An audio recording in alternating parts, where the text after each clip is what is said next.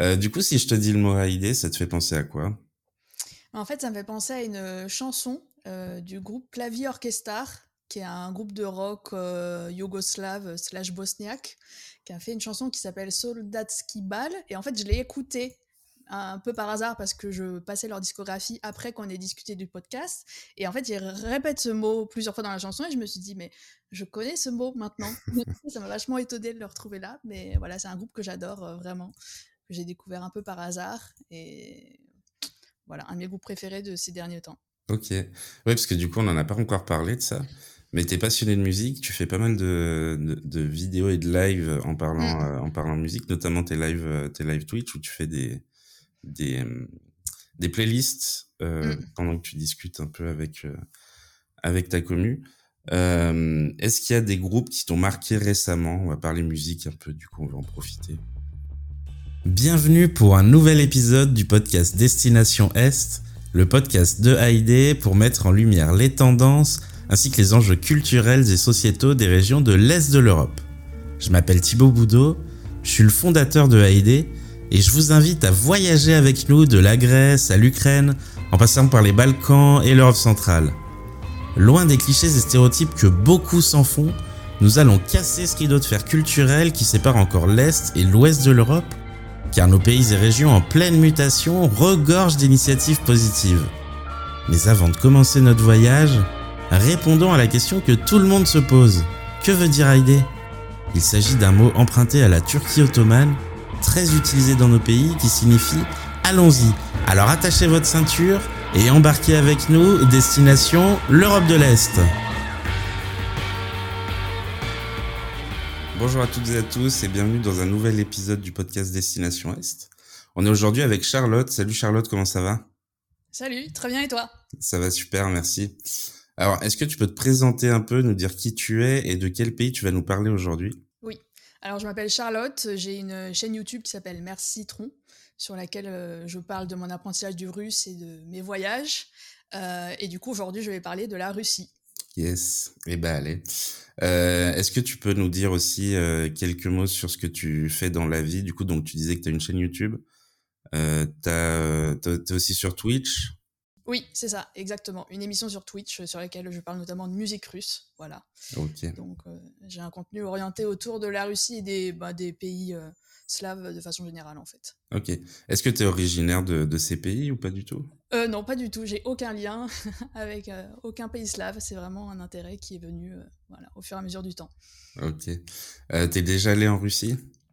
Oui, alors effectivement, j'ai eu la chance d'y aller en février 2020 avant que le monde change, euh, voilà, de façon définitive. Donc j'ai eu de la chance, je suis allée une semaine à Saint-Pétersbourg, euh, vraiment au tout début du coronavirus, quand on en parlait encore euh, très peu. Et voilà, j'ai eu la chance d'aller là-bas. Yes, ça t'a plu? C'était la première fois que tu allais, allais en Russie, du coup? Oui, oui, oui. Et la première fois que j'allais si loin toute seule aussi, donc c'était vraiment une, une aventure. Mais ça m'a beaucoup marqué. j'ai beaucoup aimé mon voyage. Yes. Et du coup, donc on peut voir aussi sur euh, donc à la fois sur ta page YouTube et sur euh, sur ton compte Twitter que tu mets beaucoup en avant euh, le, voyage en train mmh, pour aller en Russie. Est-ce que tu y allais en train justement? Non, non, effectivement, je suis allée en avion, mais de toute façon, j'aurais pas vraiment pu le faire parce que c'est un peu compliqué. Ça fait plusieurs années que, euh, en fait, il y a un train qui existe qui part de Paris, qui va jusqu'à Moscou. Mais en fait, euh, d'un point de vue diplomatique, on peut pas traverser la frontière entre la Biélorussie et la Russie si on n'a pas un passeport biélorusse ou russe. Donc, du coup, de facto, on se retrouve en infraction euh, des règles diplomatiques et on n'a pas trop envie, surtout à ces endroits-là. Donc, les Russes et les Biélorusses peuvent l'emprunter, mais les autres ne peuvent pas, pas prendre ce train. Donc, sinon, ils font vraiment faire des détours, je pense. Euh, et là, du coup, ça fait vraiment un sacré voyage, quoi. Donc, euh, j'aimerais bien, mais factuellement, c'est pas possible, quoi. Donc, c'est le dernier voyage en avion que j'ai fait euh, en 2020. Ok, ok. Alors, pourquoi avoir choisi la Russie? Qu'est-ce qui te passionne sur, sur ce pays? Bah, je sais pas si c'est moi qui l'ai choisi ou si c'est la Russie qui m'a choisi. Ben, ça fait des années en fait que je suis hyper intéressée par la culture russe, par l'histoire russe. En fait, euh, quand j'étais ado, euh, j'ai lu un roman russe qui s'appelle La Lumière des Justes d'Henri Troya. En fait, c'est un auteur euh, franco-russe qui est pas très connu en France ni même en Russie en fait, mais ça m'a beaucoup marqué.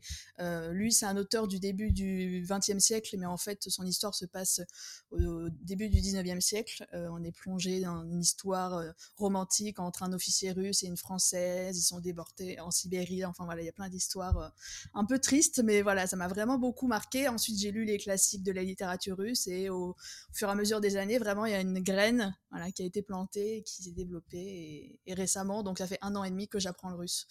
C'est pas facile, j'imagine? Euh, bah moi j'adore en fait. je sais qu'il y a beaucoup vraiment cette, cette, idée que le russe est une langue difficile, mais pour moi en fait ça dépend des sensibilités des gens quoi. Si on a un intérêt pour la culture russe, si on aime apprendre les langues, découvrir des nouveaux systèmes euh, de grammaire, etc. Euh, pour moi c'est pas difficile quoi. Vu que ça m'intéresse énormément, hein, j'aime bien. Alors que des langues plus faciles comme l'espagnol ou l'allemand, si on n'a pas d'intérêt particulier, bah on va pas être motivé. Donc pour nous ça va être difficile.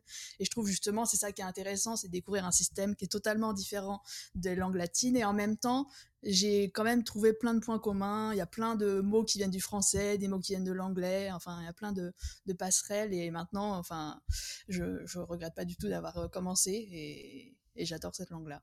Yes. Et du coup, comment tu fais pour euh, apprendre une nouvelle langue?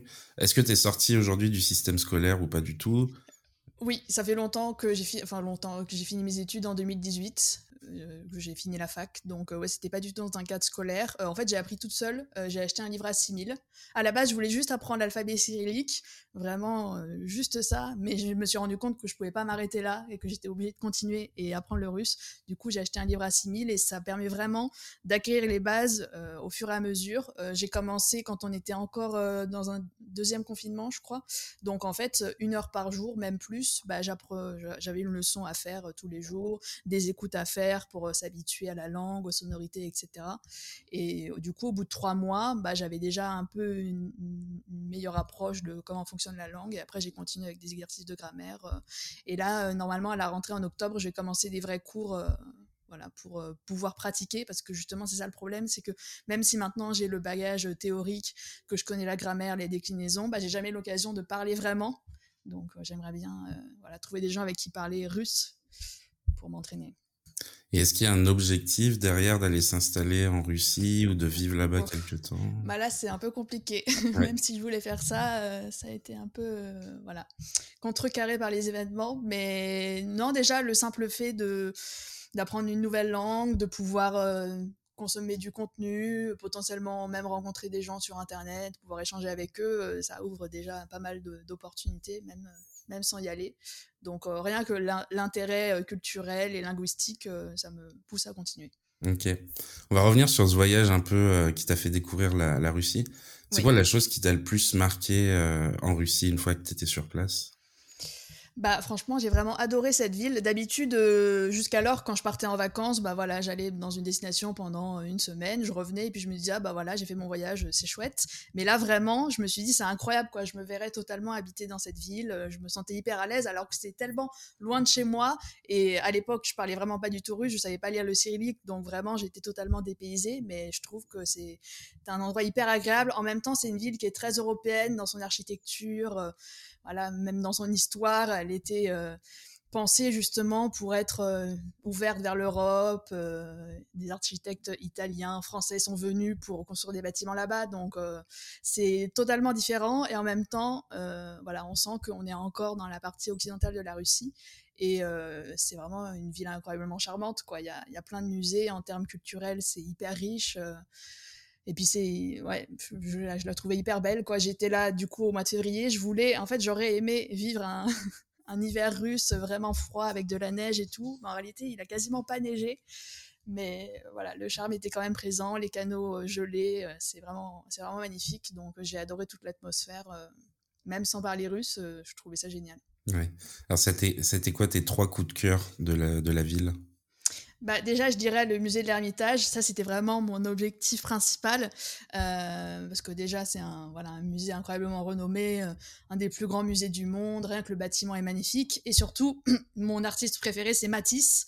Et je savais qu'il y avait une sacrée collection de Matisse au musée de l'Ermitage. Même avant d'apprendre le russe, avant de m'intéresser en détail à la, culture russe, je m'étais dit un jour, il faudra que j'y aille pour voir l'étoile de Matisse. Donc, euh, vraiment, j'ai adoré. J'ai passé la journée là-bas. C'est vraiment immense, quoi. et c'était super. J'étais quasiment toute seule. Euh, le mois de février, c'est, je pense que c'est un mois creux pour le tourisme, donc euh, c'était vraiment super. Sinon, la deuxième chose, bah, je dirais simplement se promener euh, au bord des canaux, voir l'architecture. Il y a plein de bâtiments colorés. Ça aussi, c'est chouette. Quand même, quand il fait pas beau, en réalité, bah, il y a un peu de couleur euh, autour de nous, donc euh, c'est vraiment génial. Et puis la troisième chose qui est assez insolite, c'est le métro, parce que euh, oui, à une époque, je vulgarisais le transport ferroviaire sur ma chaîne YouTube, donc voilà, j'ai un intérêt pour le train, le métro, et celui de Saint-Pétersbourg, bah, il est très dépaysant parce qu'il est incroyablement profond, comme il faut justement passer sous les canaux. bah, on passe au moins 5 minutes en fait à prendre l'escalator pour déjà arriver sur les quais du métro. Enfin, c'est vraiment une atmosphère euh, très spécial. J'ai pas forcément vu, je j'ai pas pris les lignes, je pense, où il y avait les plus belles stations, mais de toute façon, voilà, le métro de Saint-Pétersbourg et celui de Moscou, ils sont connus pour être vraiment magnifiques. Et c'est vrai que c'est une expérience à vivre, quoi. Ok. Est-ce que tu avais une routine particulière quand, euh, quand tu étais là-bas? Bah, En fait, pendant mes voyages, c'est un peu toujours la même chose. C'est que souvent, j'aime bien euh, voilà, aller prendre le petit déjeuner dans un café, euh, euh, profiter un peu de l'atmosphère, me promener.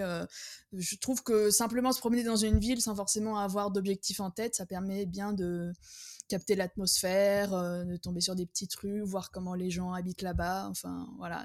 Comme j'aime beaucoup aussi juste m'intéresser à l'architecture bah, simplement se balader, euh, j'aime bien ça. Et puis après, j'ai fait, je pense que j'ai dû faire six musées en sept jours, quelque chose comme ça. Donc j'avais au moins un musée à faire euh, par jour. Euh. ça, c'était vraiment chouette. Cool. Bon, on, a l'impression en tout cas que tu as bien profité de, de ce voyage. oui, c'est clair. du coup, est-ce que tu as des lieux de sortie, un musée, une salle de concert ou un festival à nous conseiller? Bah, À Saint-Pétersbourg, je pense du coup l'incontournable, c'est le musée de l'Ermitage, qui était voilà, vraiment incroyable comme expérience euh, qui se voulait un peu comme euh, aussi beau que le château de Versailles, quoi. Mais en vrai, moi, je préfère largement le, le, palais d'hiver parce que cette façade bleue, là, c'est quand même incroyablement magnifique. Donc, je pense que c'est un incontournable. Et après, en fonction des sensibilités, il y a le musée russe où là, c'est vraiment tous les artistes russes euh, qui sont exposés. C'est vraiment immense. Il y a plein de choses à découvrir. J'avais fait le musée d'histoire politique aussi, qui était vraiment chouette. Donc, euh, ouais, je pense que il y en a pour tous les goûts. Et puis même aussi se, se promener pour aller voir. Euh, ça, j'adore les, les, églises orthodoxes d'un point de vue architectural. Donc là, vraiment, on est, on est servi, il y a de quoi faire. Et elles sont vraiment toutes magnifiques. Donc ça aussi, c'est hyper chouette. Ok. J'ai vu que tu avais pas mal aussi visité euh, la région d'Europe de l'Est. Oui, exactement. T'es allé où T'es allé dans quel pays déjà? Bah alors en fait j'ai commencé l'année dernière, euh, ça faisait un petit moment que j'avais envie de faire un tour euh, d'Europe en train euh, en partant de l'Allemagne. Et du coup l'année dernière j'ai fait l'Allemagne, j'ai fait la République tchèque et je suis revenue ensuite par le sud de l'Allemagne. Donc j'ai essayé de faire un tour un peu logique.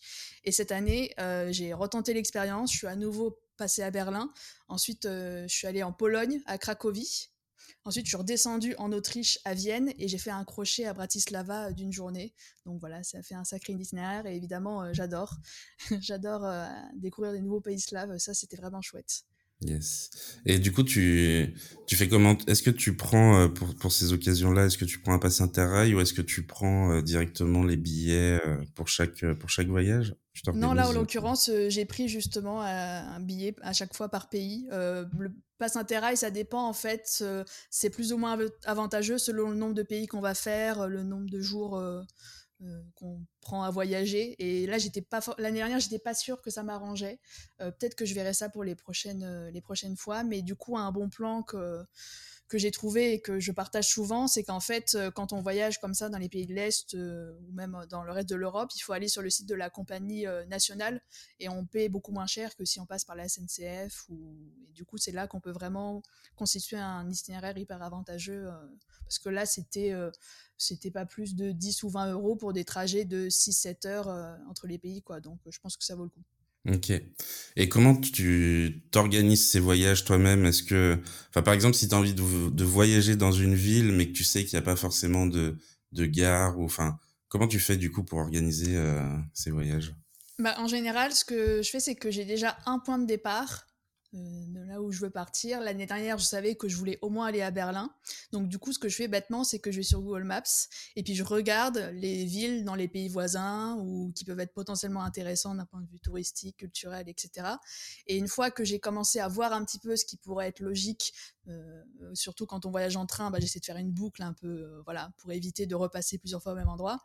Une fois que j'ai repéré un peu les destinations qui peuvent m'intéresser, bah, je regarde si les trajets existent en train sur Internet. Donc ça prend pas mal de temps de voir, parce que en fait, il n'y a pas de site qui recense l'intégralité des liaisons ferroviaires en Europe, quoi.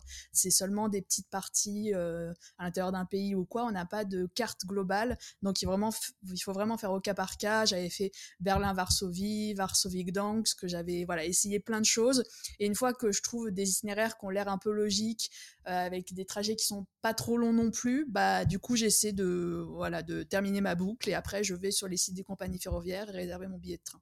Oui, je me souviens moi à l'époque c'était en 2008-2009, j'avais pris des passes Interrail pour aller visiter un peu l'Europe de l'Est et du coup à l'époque on parlait euh, on parlait d'une sorte de guide qui était disponible en ligne où il y avait euh, justement tous les horaires de tous les trains euh, qu'il était possible de prendre un peu euh, dans toute l'Europe. Je sais pas si ça existe encore ce guide ou pas du tout. Je sais pas. Moi, j'ai pas eu la chance de tomber dessus en tout cas. Yes. En tout cas, je sais pas si parce que je crois qu'il était mis à jour genre chaque année parce que c'est vrai que certaines années il y a des lignes qui peuvent fermer ou des choses. Euh, oui. Des choses comme ça. Euh, du coup, on va parler gastronomie locale. Est-ce que tu as un plat typique en Russie à nous conseiller? Oui.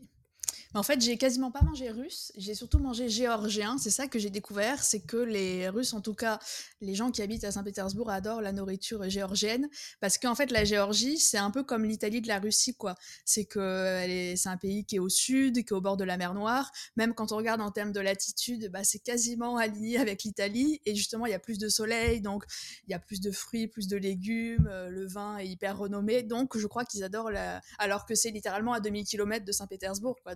C'est vachement loin, mais c'est surtout euh, des restaurants géorgiens qu'on trouve là-bas. Donc, éventuellement, bah, je recommande de tester à Paris ou là où vous habitez un resto géorgien parce que c'est très chouette comme cuisine. Est-ce que tu as un, plat vraiment qui, ressort ou dont tu te rappelles du nom ou pas? Bah, il y a les, les espèces de raviolis qui s'appellent des kinkali. Alors en fait, je sais pas comment ça se prononce parce que le géorgien, c'est une langue très spécifique, qui est vraiment unique pour le coup. Mais voilà, c'est des espèces de petits raviolis fourrés, euh, c'est hyper bon. Ok, très bien, on note ça. Est-ce que tu as réussi à rencontrer des locaux sur place? Oui. Alors déjà, de base, moi j'ai un peu de mal avec le fait de rencontrer des gens inconnus, surtout que là, du coup, je parlais pas russe, donc c'était un peu compliqué, mais en fait, la personne qui m'a hébergé euh, sur Airbnb était vraiment hyper sympa, euh, notamment euh, une il y a un jour où elle elle euh, accueillait des amis chez elle et du coup elle m'a invité à prendre le petit déjeuner avec eux. Et du coup j'ai pris le petit déj avec euh, en boisson du champagne. Donc c'est la première fois que je buvais du champagne au petit déjeuner. Je sais que les Russes adorent le alors le champagne entre guillemets parce que c'est toute une histoire de en fait les Russes euh, font leur propre champagne. Ils veulent pas que le champagne français s'appelle du champagne. Enfin c'est tout, tout, tout, un bazar. Mais voilà c'était une expérience assez insolite en tout cas. Yes. Est-ce que tu as des conseils à donner à une personne qui aimerait aller en Russie? Alors en ce moment, c'est un peu compliqué, du coup je dirais euh, de ne pas y aller, mais euh, dans l'attente, euh, potentiellement, bah, pourquoi pas apprendre à lire le cyrillique et apprendre à peut-être carrément apprendre le russe, parce que ça peut servir, je pense, dans le futur. alors toi, de ton côté, comment tu prépares tes voyages? Bah, du coup, voilà, je fais mon, je fais mon petit itinéraire euh, sur Google Maps, je réserve mes trajets. En fait, en général, je m'y prends pas mal à l'avance et je fais en sorte que tous les déplacements, tous les, tous mes Airbnb soient réservés. Comme ça, tout est, tout est bien calé. Et après, je me laisse le programme plus libre. Euh, voilà, je vois un peu euh, au jour le jour ce que j'ai envie de faire. Euh, en général, j'ai des guides pour m'aider, mais finalement cette année, je les ai quasiment pas utilisés. C'était seulement en fonction des conseils que on me donnait sur place ou de, des endroits sur lesquels je tombais comme ça en promenant. Donc euh, j'aime bien faire un peu, euh, surtout que comme je voyage solo, bah je fais un peu ce que je veux. Donc c'est ça qui est bien. Yes. et qu'est-ce qu'on peut trouver justement dans ton sac à dos?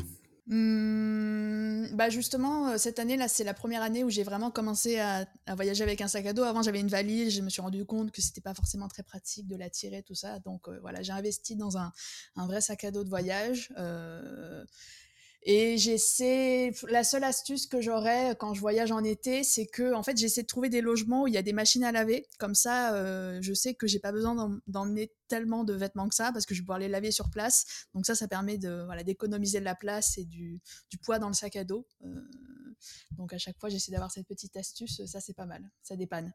Yes. Et on retrouve ta caméra pour que tu puisses euh, faire ensuite tes vlogs. Pour, oui, exactement pour YouTube.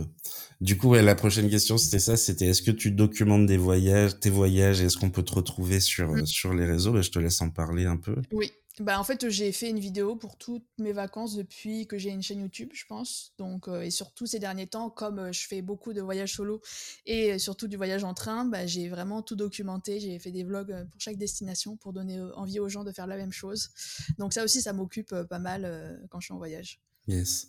Et cette, euh, euh, du coup, le fait de voyager en train, est-ce que c'est par rapport euh, à, à, quelque chose que t'aimes faire, enfin, passer du temps dans les trains, euh, voir les paysages et tout ça, ou est-ce qu'il y a aussi une raison écologique derrière, euh, j'imagine?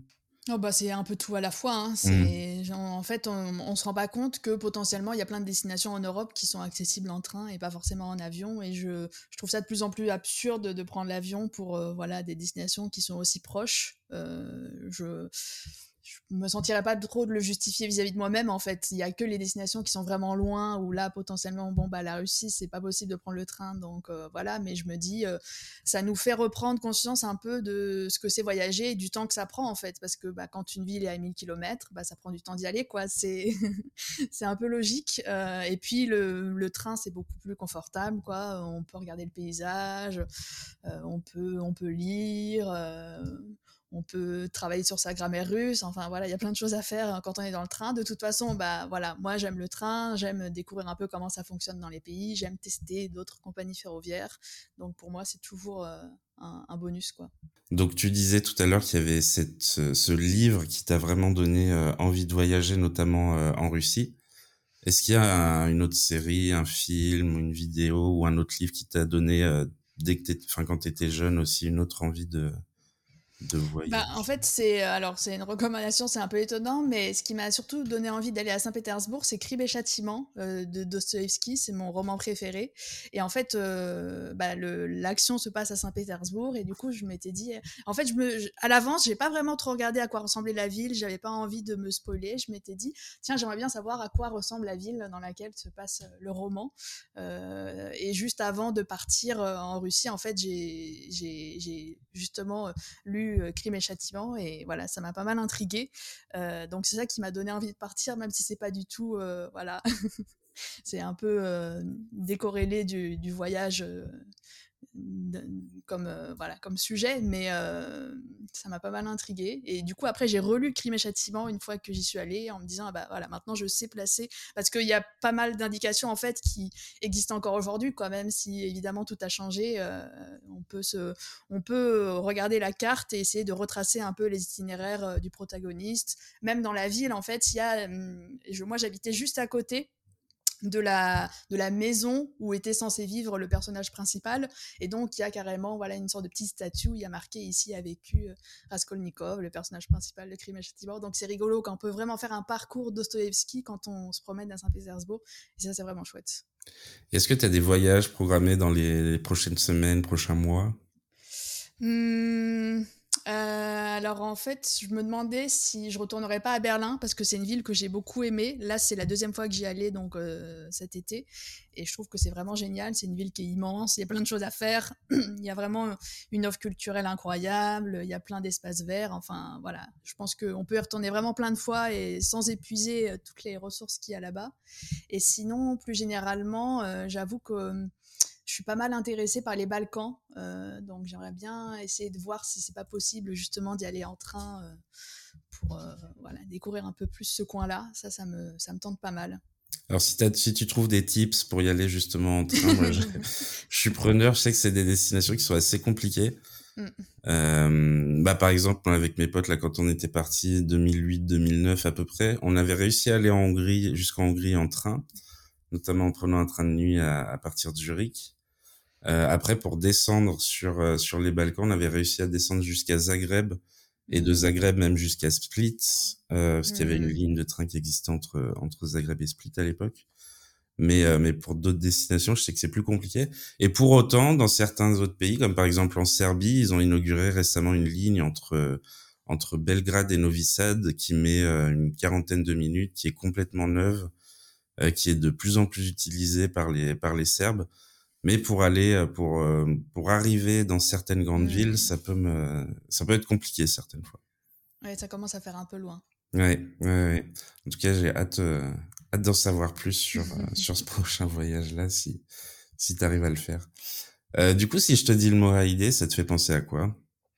En fait, ça me fait penser à une chanson du groupe Clavier Orchestar, qui est un groupe de rock yougoslave slash bosniaque, qui a fait une chanson qui s'appelle Soldatski Bal. Et en fait, je l'ai écoutée un peu par hasard parce que je passais leur discographie après qu'on ait discuté du podcast. Et en fait, ils répètent ce mot plusieurs fois dans la chanson et je me suis dit, mais je connais ce mot maintenant.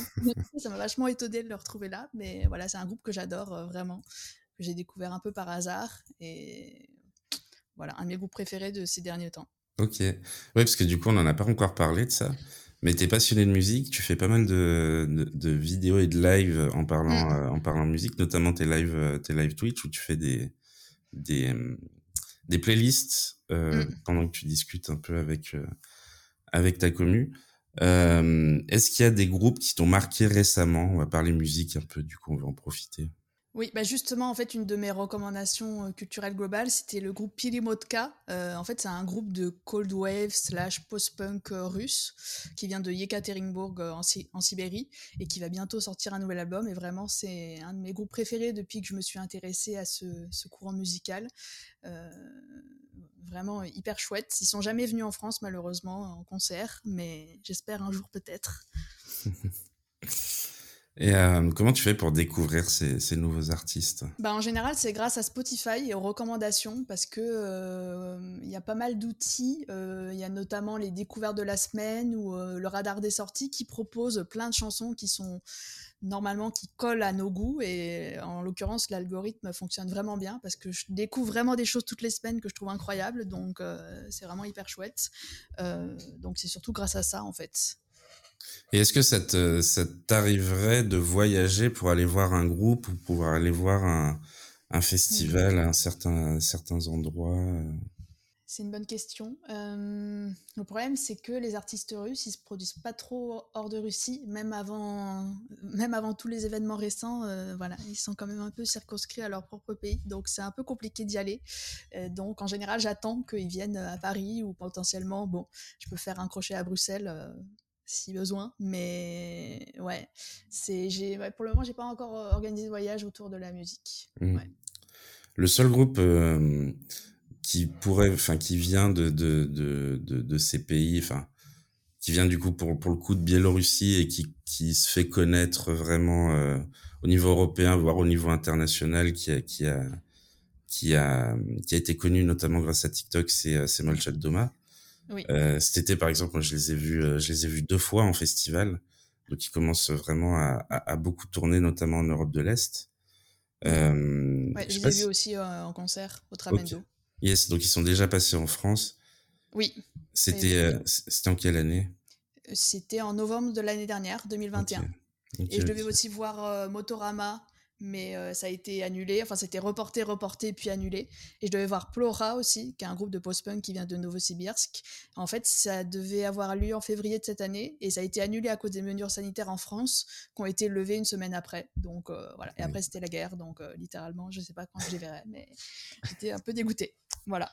Et est-ce qu'il y a une, du coup, donc il y a cette scène New Wave post-punk qui existe un mm. peu, enfin qui existe vraiment beaucoup en Russie et en Biélorussie. Est-ce que tu la trouves dans d'autres pays d'Europe de l'Est aussi ou est-ce que c'est seulement dans ces pays-là? Ben, ouais, J'ai l'impression que c'est vraiment un courant qui prend bien, en tout cas chez les russophones. J'ai découvert un peu récemment de musique polonaise, mais c'est plus des, groupes de rock des années 80. Ouais, j'aime aussi pas mal la musique des années 80. C'est comme Plavi Orchestra, c'est des groupes plus anciens.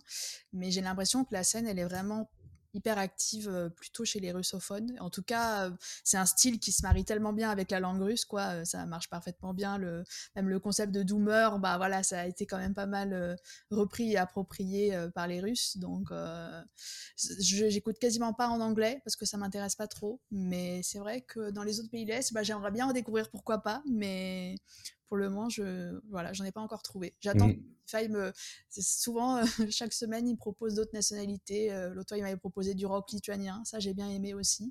Après, euh, voilà, de la musique polonaise. J'attends ce que de voir ce que Spotify va me proposer la semaine prochaine. Ok. Ce que je peux te conseiller aussi, c'est de regarder un peu les programmations des festivals de showcase et de, et de conférences, où, où, pour le coup vraiment les scènes, euh, les scènes indépendantes sont invitées. Euh, c'est vraiment des artistes indépendants qui sont pas dans des gros mmh. labels euh, qui commencent tout juste leur carrière, qui, qui sont invités dans ces, dans ces genres de festivals. Et du coup, si tu regardes la programmation, tu peux te faire une idée un peu de ce qui se passe au niveau du pays. Mmh. Euh, donc c'est euh, ça, ça peut être hyper intéressant aussi. Euh. Tu fais partie des, des passionnés d'Europe de l'Est. Comment elle t'est venue cette, cette passion en dehors des, des livres que tu, que tu as lus sur, sur ces régions-là? Est-ce qu'il y a quelque chose qui a fait que cette passion, elle est venue bah, ce que je trouve euh, assez incroyable, justement, c'est la richesse de la culture des pays slaves de façon générale. Euh, typiquement, bah, quand j'ai commencé à apprendre le russe, je pensais que j'apprenais une seule langue. Et en fait, on se rend compte que d'un point de vue culturel et linguistique, bah, ça ouvre la porte à finalement toute une famille euh, qui est hyper passionnante, hyper intéressante. Je vois plein de liens entre les différentes langues. Euh, c'est vraiment voilà, une zone géographique que je trouve hyper intéressante et j'ai l'impression les gens euh, voilà, euh, oublient un peu que voilà il y a cette partie de l'Europe qui existe et qu'il y a plein de choses à découvrir là-bas. et voilà, le fait que ce soit aussi, aussi riche, vraiment ça me passionne. quoi. Mais surtout, il y a énormément de clichés à casser sur ces, sur ces régions-là. Euh, je voulais te lancer un défi avant de terminer le podcast, parce qu'on arrive bientôt à la fin de cet enregistrement. Est-ce que tu peux m'apprendre quelques mots dans la langue euh, russe, du coup? Oui. Bah alors, le mot de base, ça serait de dire pliviet. Pliviet, ça veut dire salut, voilà, pour saluer de façon un peu informelle. Euh, ça peut servir. sinon, un mot que j'adore, c'est ptitsa. Parce que déjà, je trouve que c'est trop mignon.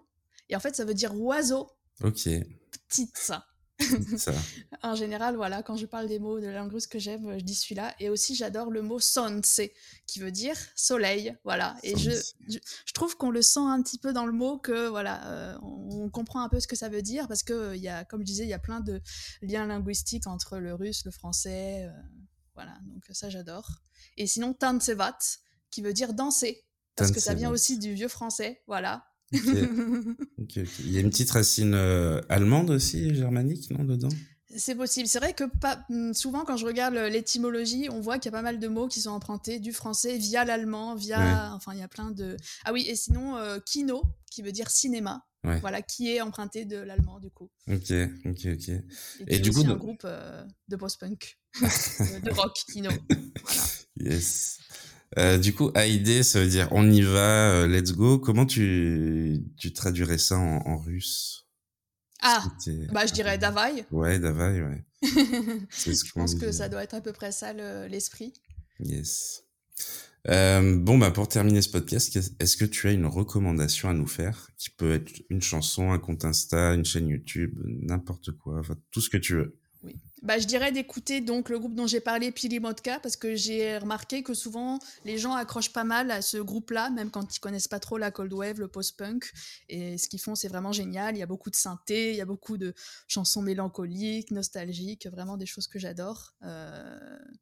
Et sinon, euh, de façon plus globale, euh, si vous êtes parisien ou que vous avez l'occasion d'aller à Paris, je vous conseille d'aller à la librairie du Globe, qui est située dans le 3e arrondissement, boulevard Beaumarchais. donc c'est une librairie sur la littérature russe et de façon générale sur l'histoire soviétique. Donc il y a plein de livres incroyables, de beaux livres, et aussi bah, de littérature, de livres en, en langue russe.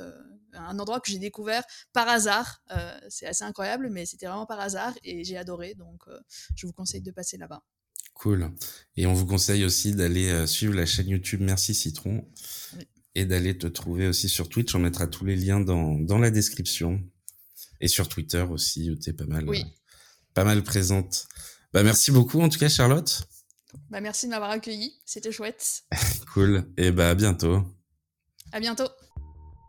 Merci à vous de nous écouter, vous êtes de plus en plus nombreux. Merci aussi à notre invité pour cette belle histoire. Enfin, merci au groupe slovène Nowhere de nous avoir gentiment prêté leur musique Colors. Vous pouvez les retrouver sur toutes les bonnes plateformes de streaming. En attendant le prochain épisode, n'hésitez pas à réagir à ce podcast en nous donnant vos bons plans. Vous pouvez aussi suivre AID sur les réseaux sociaux, commenter, liker et partager. On se retrouve très vite, à bientôt